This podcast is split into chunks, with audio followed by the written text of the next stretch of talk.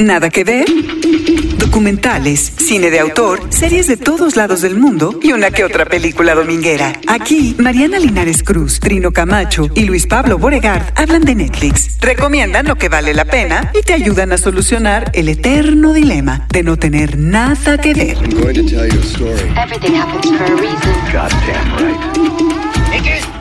Nada que ver, un podcast original de Netflix. Ha llegado la hora de ser prácticos.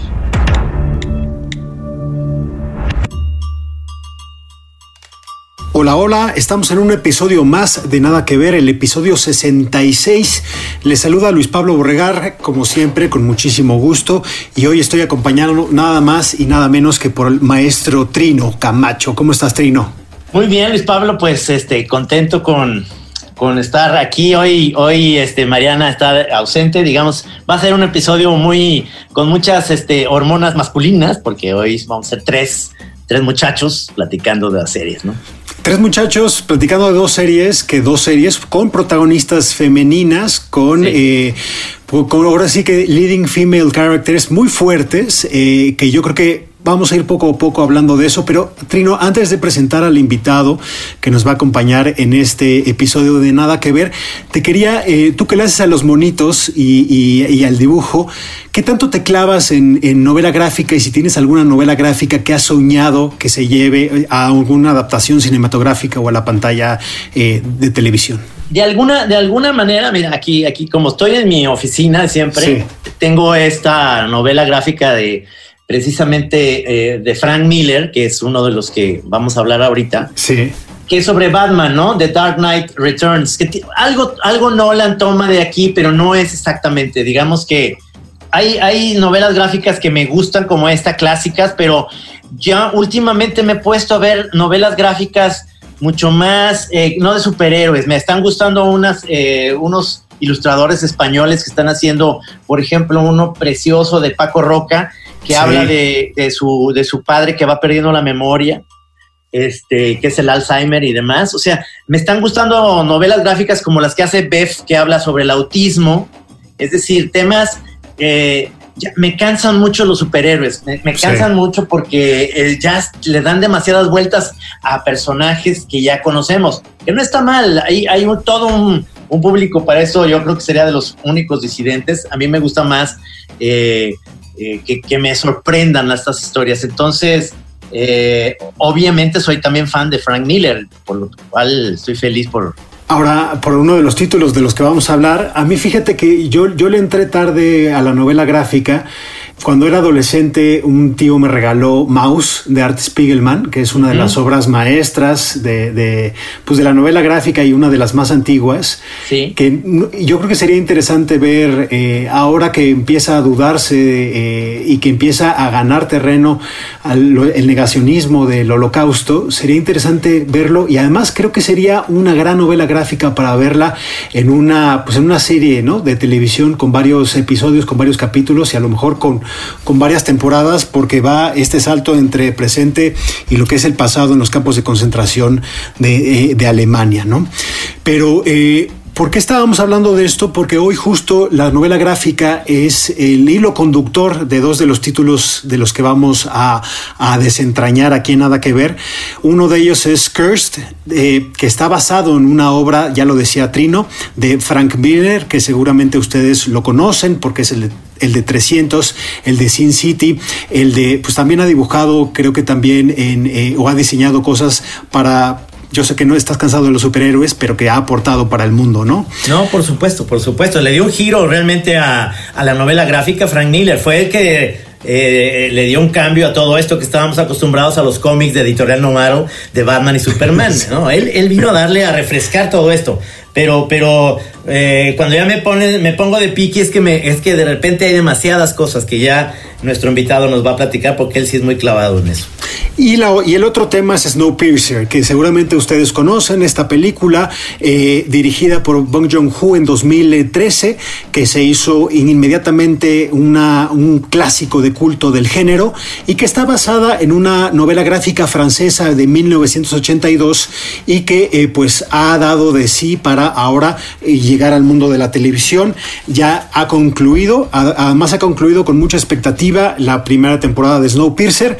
Pero de todo esto vamos a hablar con Héctor Padilla, que seguramente ustedes eh, lo conocen por su sobrenombre, apodo Pada, que es eh, pues bastante conocido. ¿Cómo estás, Pada? Bien, muchas gracias Luis Pablo, muchas gracias mi querido Trino, un placer estar con ustedes. Los culpables de que mi lista de pendientes en Netflix sea ya ocupa tres páginas, ya es así de, a ver, tras, tras, tras, a ver, este, y aquí pues, eh, pues este, fascinado de estar platicando con ustedes. Oye, Pada, pero tú eres un coleccionista de cómics y eres un muy fan, siempre que estamos en una Comic Con, sí. Gis y yo ahí, que este, siempre te pregunto qué es lo que estás viendo, porque tú le sabes muy bien a eso, ¿no?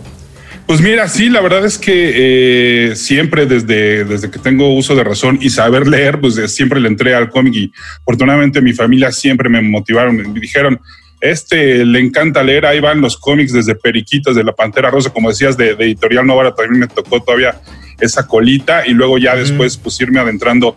Sí, muy, muy específico en el cómic de superhéroes, que es mi favorito, pero obviamente pues te va abriendo un panorama y ir, explorando pues no solo otros temas, sino también otros eh, puntos de vista, ¿no? Como es el caso de Snowpiercer, que, que viene de otro mundo completamente diferente al que estamos acostumbrados en el mainstream del cómic y de la novela gráfica, ¿no?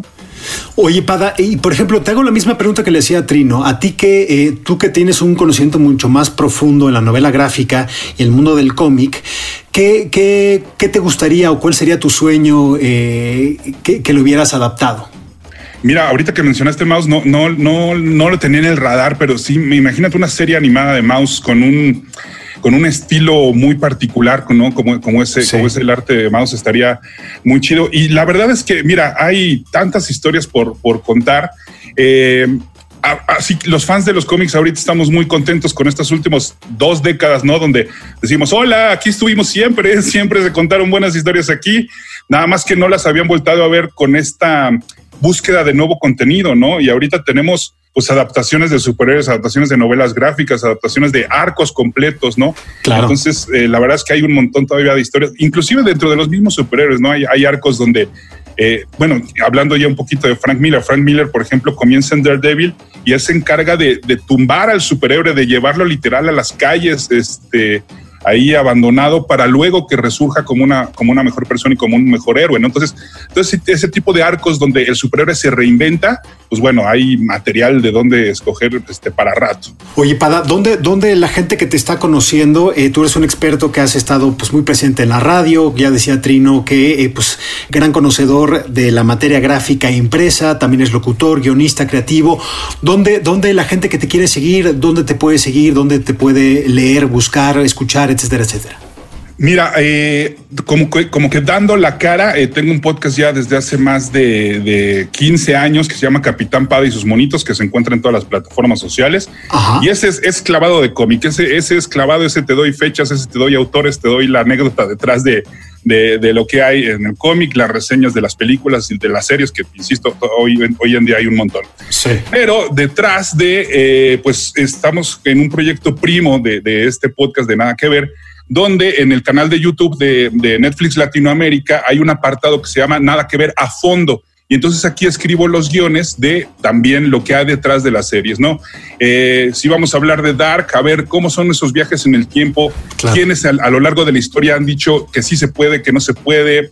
De Snowpiercer, cómo dio el salto de la novela gráfica a, este, a, la, a, a ahora una serie. En fin, nos metemos, pues como dice el título, a fondo, entonces ahí pueden encontrar estos videos. Ahí escribo este, pues gran parte de estos videos y también a veces locuciono, ¿no? También le entro a la locución. Te diremos Wikipada, Wikipada porque es, obviamente los datos que a nosotros, porque ya entre el cansancio, la edad, se nos resbalan, así que necesitamos justo eso, eh, eh, referencia y contexto, ¿no? Me, me Pero, encanta que últimamente, ahora que mencionaron Dark, que ha sido uno de los podcasts que más se han escuchado y que, y que la serie está pegando muy fuerte, es que ahora ya hay, este, que te dicen el resumen de una serie en poquitas palabras, y me encantó el de Dark, que decía, un grupo de jóvenes regresan al pasado para meterse con sus tías y tener hijos. que, que, dicen que es, Mon que, que, es Monterrey, ¿no? Decían también. Bueno, eh, pues yo quiero comenzar con el primero. Y es muy interesante esto que dice, que dice Pada. Eh, para la gente que, que, empezó a leer esto hace 20 o 30 años de novelas gráficas, es el caso, eh, es el, o sea, siempre han estado muy buenas historias y como dice, yo creo que esta época dorada del streaming y de los estudios, ¿no? De decir, sea la salida que sea, ¿no? Si sea en pantallas o en tus o, en televisión, sin importar en qué, en qué, en, qué, pantalla sea, pues ahora sí hay gente dispuesta, productores dispuestas que tienen, eh, pues ahora sí que presupuestos abultados para poder, por ejemplo, pues está el caso de Watchmen, ¿no? Que es decir, ya lo habían adaptado al cine, ahora hay, una serie de televisión en la competencia, pero justo las dos cosas con las que vamos a hablar hoy, que es eh, eh, Cursed de Frank Miller, que es eh, remontarse a un giro a, lo que es el mundo fantástico, el mundo de, Berl de Merlín, de Arturo, de, de, los caballeros y también Snowpiercer. Yo creo que eh, es, es, no nos damos cuenta de que gozamos una época también muy interesante en lo que es creación de contenido, ¿no? Bueno, en, y en ese sentido yo me doy cuenta que, que es también re, revisitar, como ahora está muy común, ciertos eh, temas, por, en el caso de Kors, si es que vamos a entrar primero con, es, con ese tema, eh, con, que, con lo que para mí es un tema que me gustaba mucho y que cuando fui chavito, más soy más grande que ustedes, fui por primera vez a ver una película que me decepcionó enormemente, la cual yo le tenía muchas ganas, que era La espada en la piedra. Y es una, es creo que es de las peores películas de Disney, en el sentido de verdad de que el tema pudo, pudo haber sido muy interesante y se volvió muy aburrida, excepto el pleito de, de Merlín con la, con la bruja. Fue increíble esa secuencia, pero todo lo demás fue muy aburrida la película. Bueno, a mí me pareció.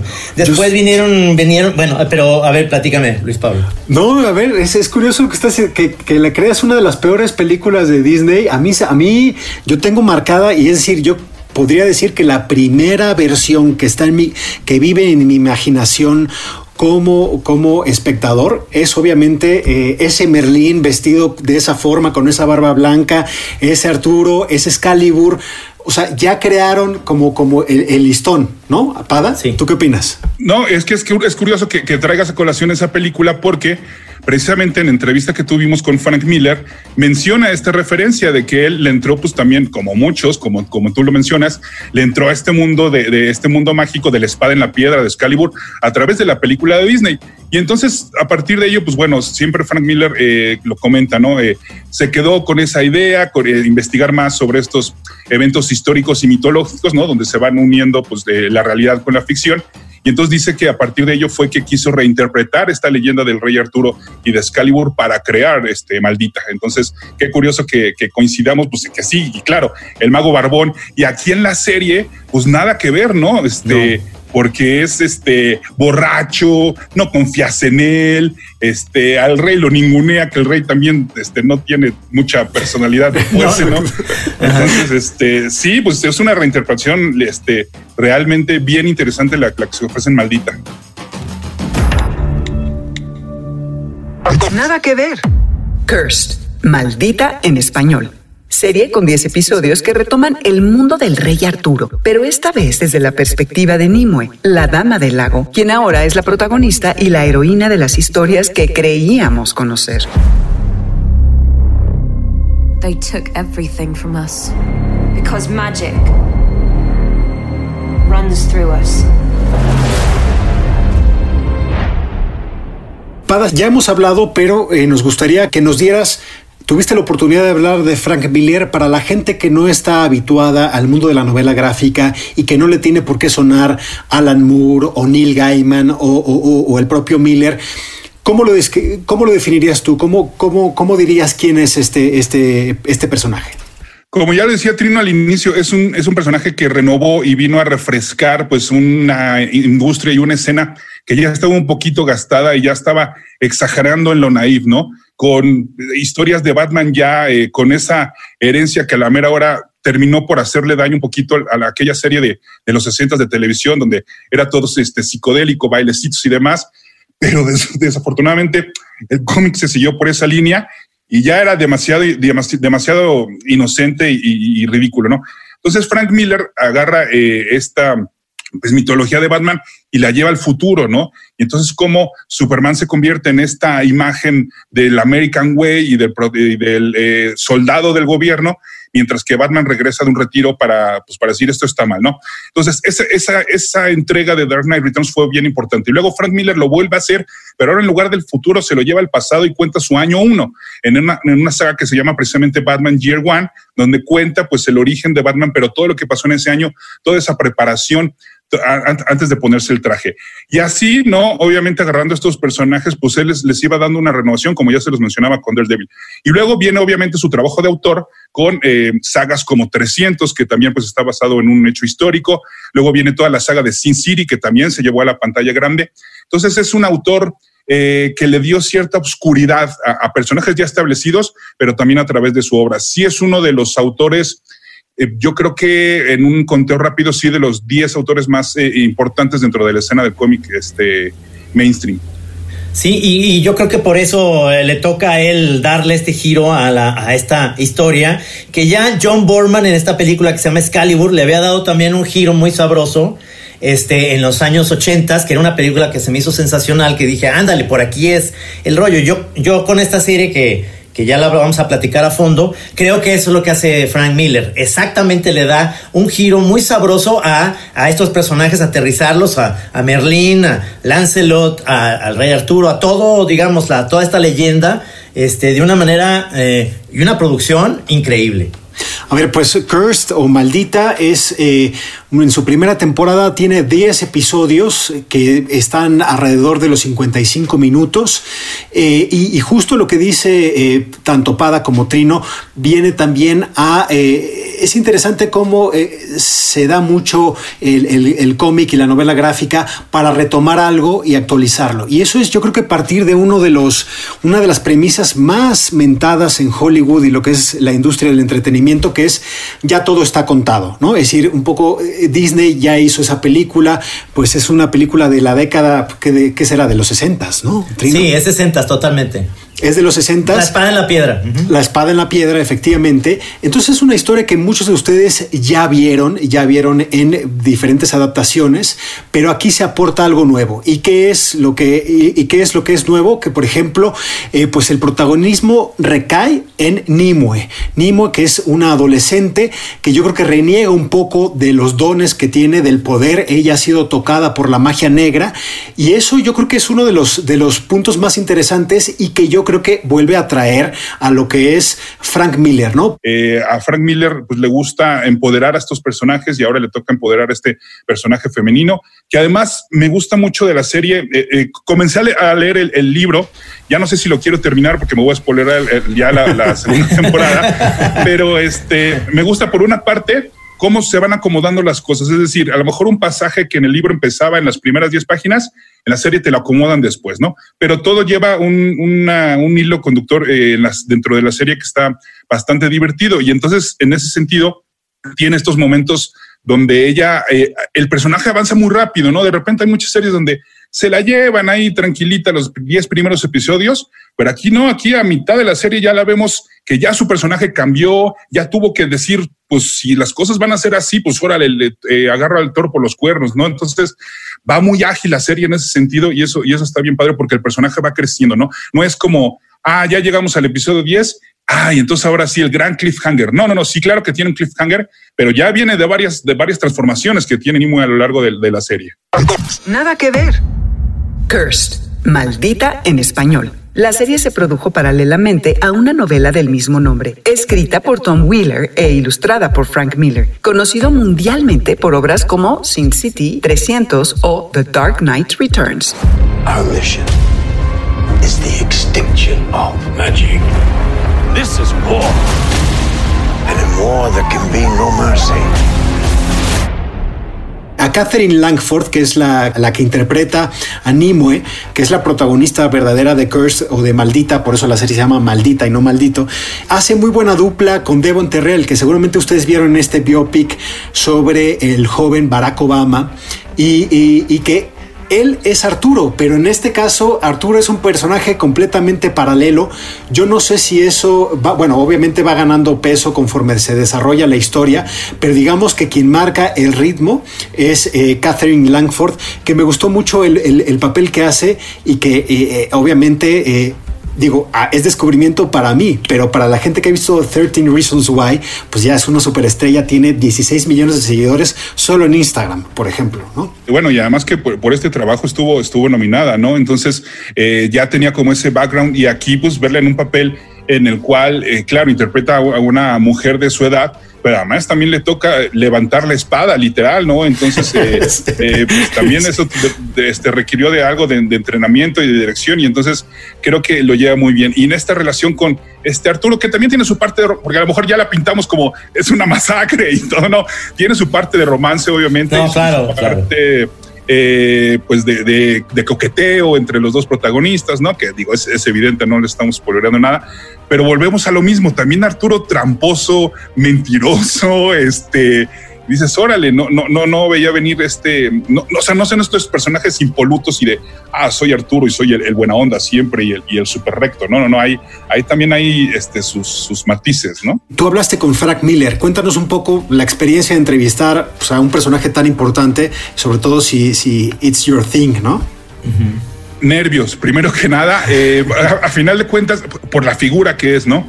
Eh, y a final de cuentas es un señor ya grande, no tiene eh, no está completamente bien de salud ya desde, hace varios años. Entonces, pues eh, este, dices, bueno, eh, ojalá esté en un buen humor, esté, esté ávido, ¿no? Esté con, ganas de platicar y me encontré con una grata sorpresa porque está bien emocionado por este proyecto. Eh, yo le decía, primero que nada, qué padre que sigas trabajando y que sigas creando cosas, ¿no? Porque de donde cuentas es alguien que ya no le debe nada a nadie, pero sigue creando y sigue intentando ahora en este formato en el cual es un libro escrito por, por un autor de nombre Tom Wheeler y, que uniéndose con, con, Frank Miller, Frank Miller hace las ilustraciones del libro, es un libro ilustrado, por llamarlo de alguna manera, pero también obviamente metiéndose no solo en la, en la historia, sino que además también se mete en la producción de, de la serie, ¿no? Entonces él dice que él es el que molesta a todos, ¿no? El que anda, anda ahí paseándose por el set, dice, a ver, ¿tú qué estás haciendo? Ah, mira cómo esta arma te quedó chida, esta arma este, va muy de acuerdo. Entonces, eh, muy, muy grata la experiencia. Seguramente ustedes escucharán extractos de esta entrevista, tanto aquí como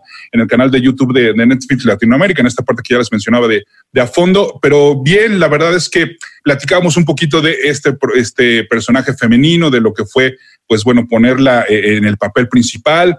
Y justo el de lo que decías de estos paladines rojos, ¿no? de cómo esta persecución, a pesar de todos los años de historia de la humanidad, se sigue persiguiendo por religión, por raza.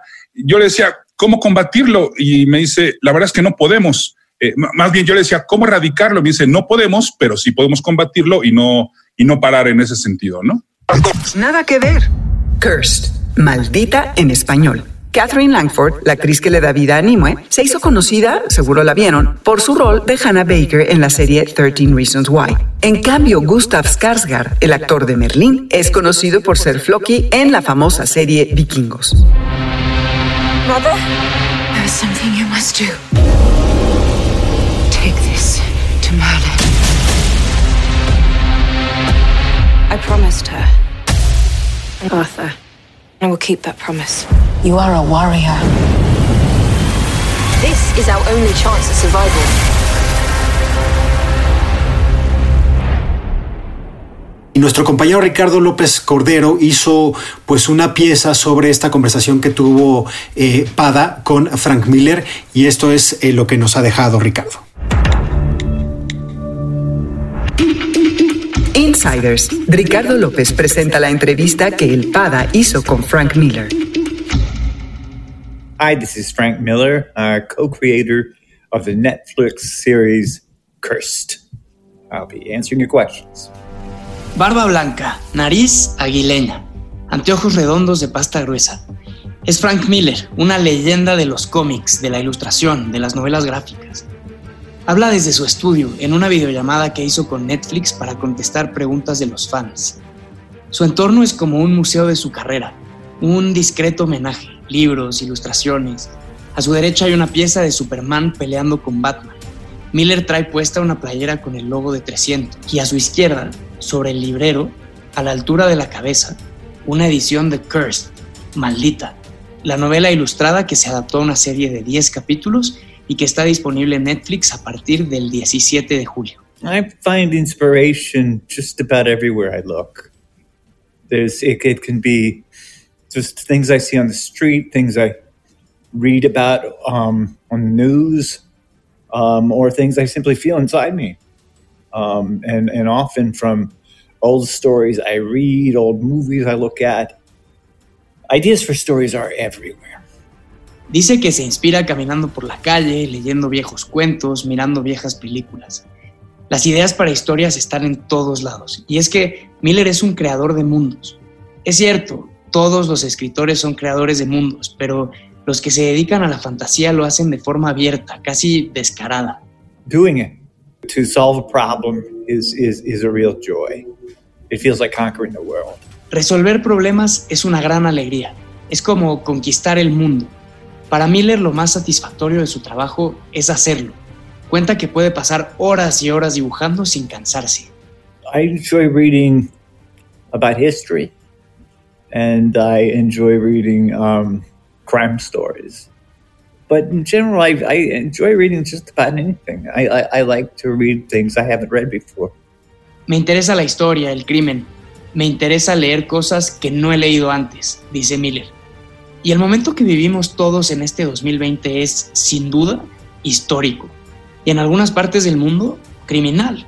Y Miller ofrece una reflexión.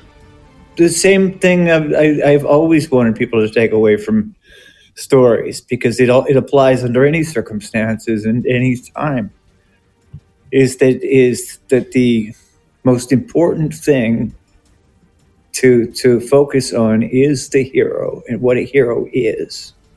And uh, the heroes aren't just just uh, people we make up um, in order to give us nice fantasies about people who can fly or people with magic swords. Heroes are um, are, are us reaching inside ourselves for our best selves and looking to overcome what is wrong and to do what is right, often at great sacrifice. So to me, heroes are the purpose of my work. They always have been. The hero is what I, I would like you to take from Cursed. Los héroes son el objetivo, el propósito de mi trabajo, dice Miller. Los héroes no son solo personas que vuelan o que tienen espadas mágicas, sino que son personas que buscan dentro de ellos hasta encontrar su mejor versión y hacen lo que es correcto, a veces con mucho sacrificio.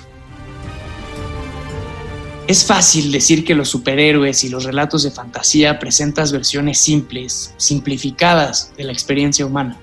Es cierto, el mundo rara vez nos presenta con elecciones fáciles. No se trata de buenos contra malos, héroes contra villanos.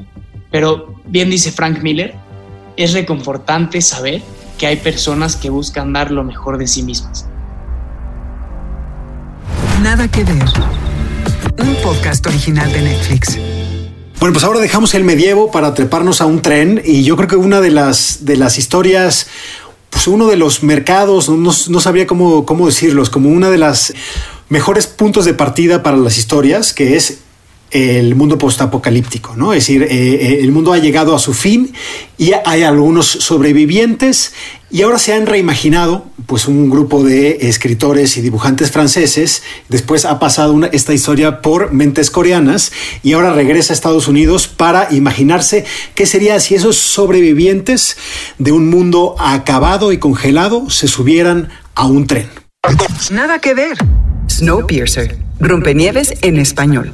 Los 10 episodios de la primera temporada se estrenaron semanalmente desde el lunes 25 de mayo hasta el lunes 20 de julio, cuando se estrena el final de temporada. Attention all passengers. Wilford Industries wishes you good morning. Mr. Wilford would like to address the rumors of disturbances in the tail. Let me assure you, your security is our highest priority. Order will be restored. Lanzo como esta primera pregunta que sería, pues ya está el cómic, está la película y está la serie. Ahí nada más para medirnos. ¿Con cuál se quedan? Pada, Trino. Pada. Eh, qué difícil. debo confesar que además yo no había visto la película hasta que supe que venía la serie y dije, ah, pues vamos a empaparnos de este mundo, ¿no? Y después ya le entré al primer tomo de la novela gráfica y ahorita les explico por qué el primer tomo. Eh, creo que los tres trabajos, mira, la película es muy, muy fiel al cómic, es, es el trabajo más fiel. Lo que me gusta de la serie y de lo que veníamos platicando también en el caso de Maldita es reinterpretación, agarrar estas piezas y decir, esto sí lo voy a usar, esto no lo voy a usar, esto mejor lo acomodo este, al ratito, ¿no? Digo, de entrada en el primer episodio, eh, el final es una gran sorpresa donde dice, ok, yo no voy por el mismo camino, ¿no? Y agarra el personaje que hace Jennifer Connelly y dices, ah, caray, entonces no vamos a ir por el mismo camino, hablando de un tren, ¿no? Eh, y, y entonces dices, órale, tiene propuesta y entonces a partir de eso es que te engancha, ¿no?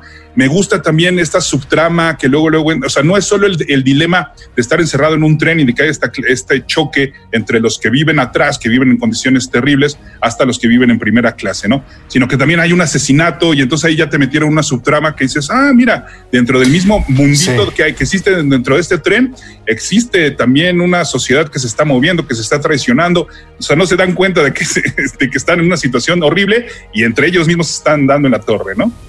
Sí, y sobre todo en, ese sentido yo creo que eh, el cómic francés, aquí estamos hablando de otro cómic, de otra manera de contar una historia, a diferencia de Frank Miller. Frank Miller es, pero estamos hablando de un cómic francés que no tiene tanto gore como la serie. La serie es realmente de gore, gore. Aquí sí, sí entraría más la cosa de que a lo mejor no cenes y vela sin, sin robar comida porque hay muchísimo gore, pero además me, me, pasa un poco, no sé si le pasa a ustedes dos, eh, con las series que yo veía en los 60, 70, que eran estas series que yo me siento como enclaustrado porque digo, a ver, ya vimos Lost, digamos que esta es más nueva, ¿no? Todo es una isla. Ya vimos Perdidos en el Espacio, todo es en una nave, el Júpiter 2 se pierden. Ya vimos Tierra de Gigantes, están en un planeta. Esto es realmente claustrofóbico, es un tren fin, o sea, y dentro del tren caben este bares, eh, drogadictos, este, hay show, hay show de, de, mujeres cantando casi casi de, de podemos ver ahí este unos bares que son increíblemente bien montados en un, unos vagones, ¿no? Un cabaret increíble, este, y yo digo, ¿En qué momento todo esto está armado en, en son 130 vagones? no, mil, mil, mil y un vagones. Mil y un vagones. Mil y un vagones. Mil y un vagones.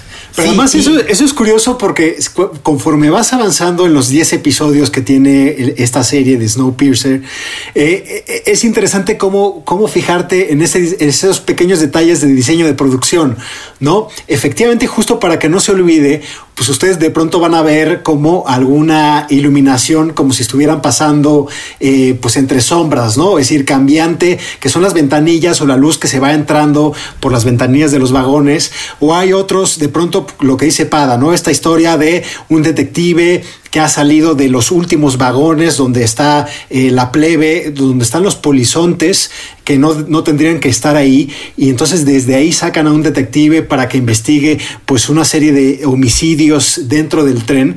También es muy llamativo que él está haciendo estas, estas interrogatorios y de pronto están moviéndose las lámparas o los cristales, pues porque hay vibración del tren. Entonces, eso, esos son detalles que te van dejando los realizadores y muy interesante. Nada que ver. Snowpiercer. Bong Joon-ho es uno de los principales guionistas de Snowpiercer. Con Parásitos ganó en el 2019 el primer Oscar a mejor película otorgado a un título de habla no inglesa. Seven years ago, the world ended. Now the train is all that's left. First, the weather changed. In the final days of the freeze, the rich retreated to Narc. Y yo volvería a la pregunta que hice porque yo no conocí la novela gráfica. Es una novela gráfica del 82 que tardó muchísimo tiempo en encontrar interés de que fuera, eh, este, de que fuera llevada o adaptada a la pantalla por Bon Joon-ho. Pero lo que estuve viendo es que es difícil de conseguir. Eh, eh, incluso ahora la, la, francesa es difícil de conseguir tuvo mucho éxito. A partir de ahí fueron haciendo secuelas y precuelas y ahora ya es todo un universo del Snowpiercer. Y cuando comencé a ver la serie de, televisión, eh, yo comencé muy fijo con la idea de, híjole, es mejor la película, es mejor la película, es mejor la película, pero conforme vas avanzando de episodio, pues tiene algo que te va enganchando con una mucha, mucho oficio de guiones, ¿no? De estas historias, lo que dice Pada, de historias que se van entretejiendo y vas avanzando y avanzando y de pronto ya estás en el noveno y dices, no, pues ya te la, te la echaste perfecta, ¿no? Eso es lo bueno que ahora estuvo, este fue estreno semanal y ahora que ya están todos los 10 primeros episodios de esta primera temporada, incluido el último, que es de larga duración, pues ahora sí que ya no hay ningún impedimento para que se la devoren de principio a fin. Nada que ver. Snowpiercer, Rompenieves en español. La serie está basada en la novela gráfica francesa Le Transperce-Neige, El Rompenieves, de Jacques Loeb y Jean-Marc Rochette, publicada en 1982. This is Snowpiercer. This is how we survive. There are those who have and those who suffer. What do you see when you look at this train? I see a fortress to class. Y otra cosa que les quería preguntar es, eh, ¿cómo, hablando de protagonistas femeninas, ya, ya hablamos de, Langford and Kirst. ¿Qué les parece eh, Jennifer Connelly como Melanie Cavill en, en, en, en Snowpiercer? Bueno, yo a- a- a- voy a dejar a Pada hablar de esto, pero a mí se me hizo un personaje muy interesante porque es totalmente, o sea, es la, es, es la mil usos, pues. sin spoilers, ¿eh? Sin no, no, spoilers, ya por lo sé, favor. pero es que, es que increíble, hace miles de cosas todo el tiempo. Yo soy fan de Jennifer Connelly desde que salió en Laberinto, se menciona mi novia, siempre decía mi novia Jennifer Connelly y demás. Y es muy buena actriz, es una actriz sensacional en el papel que está haciéndolo, lo está haciendo muy bien. Pero yo quiero saber si tú, eh, mi querido Pada, te esperabas un personaje tan complejo como, como el de ella. No, y, y- y tan. No, ay, no sabes si llamarlo y, odiarlo, ¿no? Porque es eh, eh, con esa cara y estricta y, te está diciendo, este, pues ni modo, aquí, así, aquí se cumplen las reglas, pero no es, no es una maldad así de, ah, de logro, ¿no? Así, te lo dice muy casual, muy cool, ella con su carita toda bonita, así de, no, pues mira, aquí la cosa está así, si quieres, si no, pues entonces, este, ahí está la cola, ¿no? Ahora sí que literal, ahí están los vagones de hasta atrás, ¿no? Sí, sí. Entonces, la verdad es que la interpretación es, es bien interesante. Eh, además, que, que vivimos en una gran época en la cual estábamos acostumbrados a, a que, ah, primero la tele y en la tele como que experimento y luego ya el gran salto al cine, ¿no? Y no, hombre, llevamos ya eh, varias eh, décadas donde puedo ir, al, puedo ir al cine, me regreso a la serie y eso no demerita mi trabajo como actor y es el caso de Jennifer Connelly que prácticamente pues la conocemos más por, su- por, sus, por su trabajo eh, en películas, pero aquí el darle un papel en una serie eh, pues me parece súper importante y que ella haya aceptado este proyecto pues que va para largo, ¿no? Además, entonces que se comprometa de esta manera con el papel.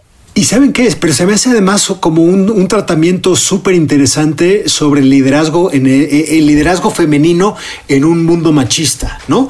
Porque justo un poco lo que ella, ella tiene que, eh, pues, ser, ser la cara amable, pero al mismo tiempo eh, la mano dura. Tiene firmes decisiones sin importar su moralidad, si son buenas o malas. O sea, ella tiene un, una- un estilo de liderazgo en la cabeza, tiene una responsabilidad sobre eh, pues, quienes viven en el tren por ser la que escucha al señor Wilford. Eh, eh, sí es Wilford, ¿no? Sí, sí, sí, así, incluso la W del tren es por Exacto, él, ¿no? es, es que a mí me recordó a Westworld todo el tiempo. la Sí, sí, W. claro, exacto, exacto. Pero bueno, eh, ella tiene como esta responsabilidad porque finalmente ella es la voz que habla a- para, el, para el señor Wilford y es por donde habla el señor Wilford cuando da una orden. Eh, pero es, es, es, es interesante cómo todas las decisiones éticas que podrían ser morales entre los buenos, que se quiere hacer pensar que los buenos son los que están en la cola, ¿no? Contra los malos, que es eh, el- la primera clase, que son los ricos que construyeron este mundo que, eh, de una locomotora que no puede, no puede parar. Ella termina sin creer esta idea, esta noción. Entonces yo creo que ahora en un mundo, yo sí, yo sí le di una lectura completamente de realidad, ahora que se ha hablado de que las presidentas de los, de los países han tenido una mejor eh, gestión de la crisis del coronavirus, yo sí votaría por Melanie Cavill para presidenta, ¿no? Qué maravilla. Y ahí me quedo también con, con la idea de que ese bar está sensacional en el sentido de que te pueden poner a Astrid, Astrid Haddad a cantar. Porque de repente yo veía a la chava que salía ¿Y dónde consigue tanta parafernalia? ¿Cómo es posible que incluso vendan drogas? Es, es, realmente una ciudad en un tren. O sea, noten lo absurdo de la, de la situación. Es, es decir, por eso siento esa, esa parte en la que yo digo, no puede ser que haya tantas cosas. Hay vacas, o sea, se alimentan perfecto. Eh, no todos los de la cola, como bien sabemos, no, no, no comen tan bien. Pero, pero está muy, muy divertida. A mí la, a mí la serie me, me mantuvo ahí pegado y me la eché así en la, en la semana. Son 10 episodios. Como como si fuera un crucero de viejitos retirados, ¿no? Que es, adentro del crucero hay, un teatro y es como, porque hay un teatro dentro de un barco? O sea, exactamente. pero es, sí, hay, tienen de todo, tienen de todo, pero sí no deja esta claustrofobia, ¿no? De ir caminando por los pasillitos de repente ahí de los vagones eh, menos afortunados, ¿no? Em, quería decir, qué bueno que mencionabas de Los Trino, porque de repente me recordó el ensamble, eh, ensambles como el de Los, como el de Walking Dead, donde son el policía, la cocinera, eh, o sea, personas con un oficio súper común y que de repente una situación mundial los obliga a decir, pues yo puedo aportar esto, yo puedo aportar esto, yo me comporto de esta manera y tienen que trabajar juntos porque si no, no la van a librar. Entonces, este tipo de ensambles como de personas que no tienen nada que ver, este, se tienen que, que unir, ¿no? Para, pues para salir adelante. Nada que ver. Snowpiercer. Rompenieves en español. En el 2013, Bong Joon-ho ya había adaptado la novela gráfica a una película que en español se llamó El Expreso del Miedo, protagonizada por Chris Evans, Tilda Swinton y Ed Harris, entre otros. I see 3,000 souls surviving on a planet determined to freeze all life. Today, we take this train.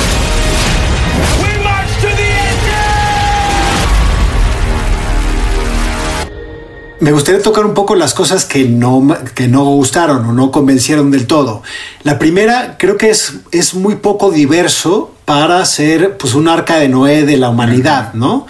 Es decir, todos son gringos, ah, ahora resulta chingado, ¿no? Es decir, que porque hay que recordar un poco cómo qué es esto. Es un tren de mil vagones donde están los sobrevivientes de una helada de temperaturas de menos de 100 grados centígrados, todo el mundo está congelado, y entonces para que la humanidad no muera, pues están en un tren eh, pues que no para de dar vueltas por todo el mundo, ¿no? Le llaman revoluciones, ya no hay años, sino que son, son revoluciones y creo que llevan 19 revoluciones no puede pararse, no pueden abrir las ventanas, es la, claustrofobia.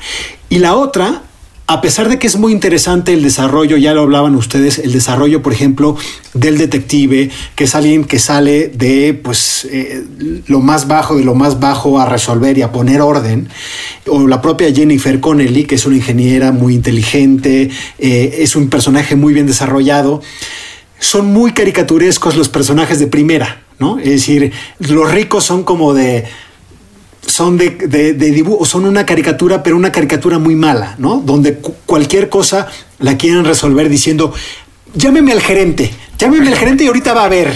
O sea, no puede ser la historia cuando están todos encerrados ahí y ellos son parte del problema. No sé si están de acuerdo conmigo.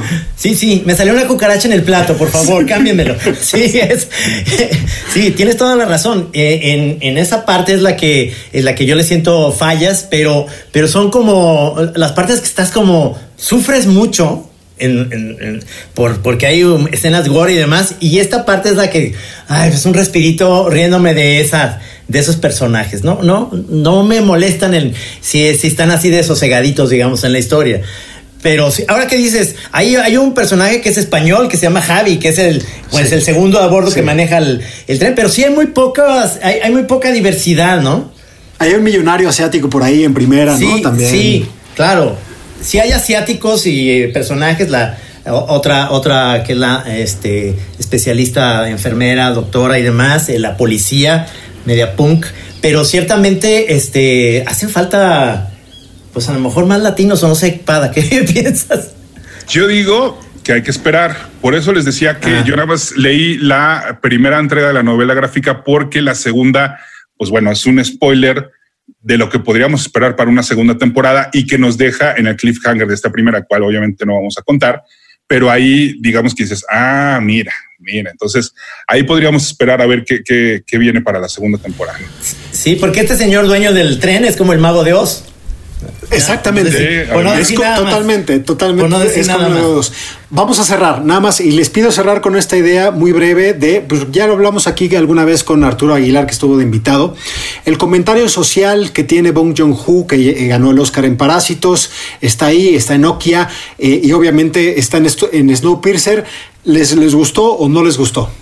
Snowpiercer me- a mí me gustó, la serie me No, gustó. pero el comentario social de, ya sabes, Ah, ricos, comentario- pobres, el mundo Ah. de la riqueza mal repartida, etcétera. Ah, etcétera. no, perdóname, sí, se me hace que, que tienes razón en ese sentido, está muy de caricatura, o sea, eh, está endeble, digamos, el, ese eh, discurso aquí está más endeble que en los otros, para mí. A mí me gusta cómo, por ejemplo, en Parásitos eh, está representado de que los de arriba contra los de abajo, literal, y aquí es los de atrás contra los de adelante, ¿no? Entonces, ahora nada más se invirtieron como la- las coordenadas, pero, y, pero aquí vuelve a esos temas que, como decías, eh, Luis Pablo, han sido, han sido recurrentes. Eh, sí, me gusta, claro, es que, es que tampoco es, o sea, está presente el mensaje social, pero tampoco creo que sea el propósito primero de la, de la serie, ¿no? Entonces, ahí está, se toca, se seguirá este, manejando, ¿no? Eh, entonces, ahí está, ¿no? Eh, todo esto escondido dentro de una serie que podríamos considerar la ciencia ficción, sin ser esta ciencia ficción de la cual estamos de robots y de naves y todo, no, pero tiene estos elementos, tiene un mundo postapocalíptico, tiene una, una gran máquina este, donde vive la gente, ¿no? Entonces, eh, ahí está el mensaje, pero este, pues cumplidor, podríamos decir. Cumplidor es una serie que, que ustedes van a consumir las, los 10 episodios de la primera temporada. Eh, es, es buena televisión en el sentido más clásico de, la definición, porque ustedes pues le van a poner ahora sí que en bucle, ¿no? Eh, así que hasta aquí llegamos en este episodio Nada que ver. Ahí estamos en las redes sociales, que ya saben en eh, las cuentas en, la- en las que estamos, que a Trino le gusta rec- eh, también re- recordar que hasta en Pinterest estás. Sí. Trino Monero en todos, en todas las series. Hasta en Pinterest. Sí. Pues ¿Tú, eh, Pada? Yo estoy en Twitter como arroba ese auto para que ustedes sigan ese auto. En Instagram estoy como el Insta de Pada y nada más esas dos. Yo, yo nada más con eso ya tengo bastante paranoia. Perfecto, y yo estoy en arroba Luis Pablo B. Y Pada, muchísimas gracias por habernos acompañado. Gracias. Esperemos que no sea la última vez que te, que te eh, das una vuelta por acá y nos estamos escuchando. Muchísimas gracias, Luis Pablo. Muchísimas gracias, Trino. Te mando un gran abrazo, un placer. Igualmente. Compartir micrófonos y, y cámaras nuevamente contigo. Sabes que se te quiere, se te estima mucho. Y muchas gracias por la, por la invitación aquí al podcast oficial de Netflix. Gracias, mi Gracias. Y un beso a Mariana Linares, que ya estará de Un vuelta eh, aquí en la próxima semana. Y como siempre, eh, pues a Giselle Ibarra, nuestra productora, a Andrea Espano, nuestra eh, pues coordinadora de eh, producción, y a Hugo, que nos ayuda a que esto se escuche bien cada semana. Hasta la próxima. Sí, hasta la próxima.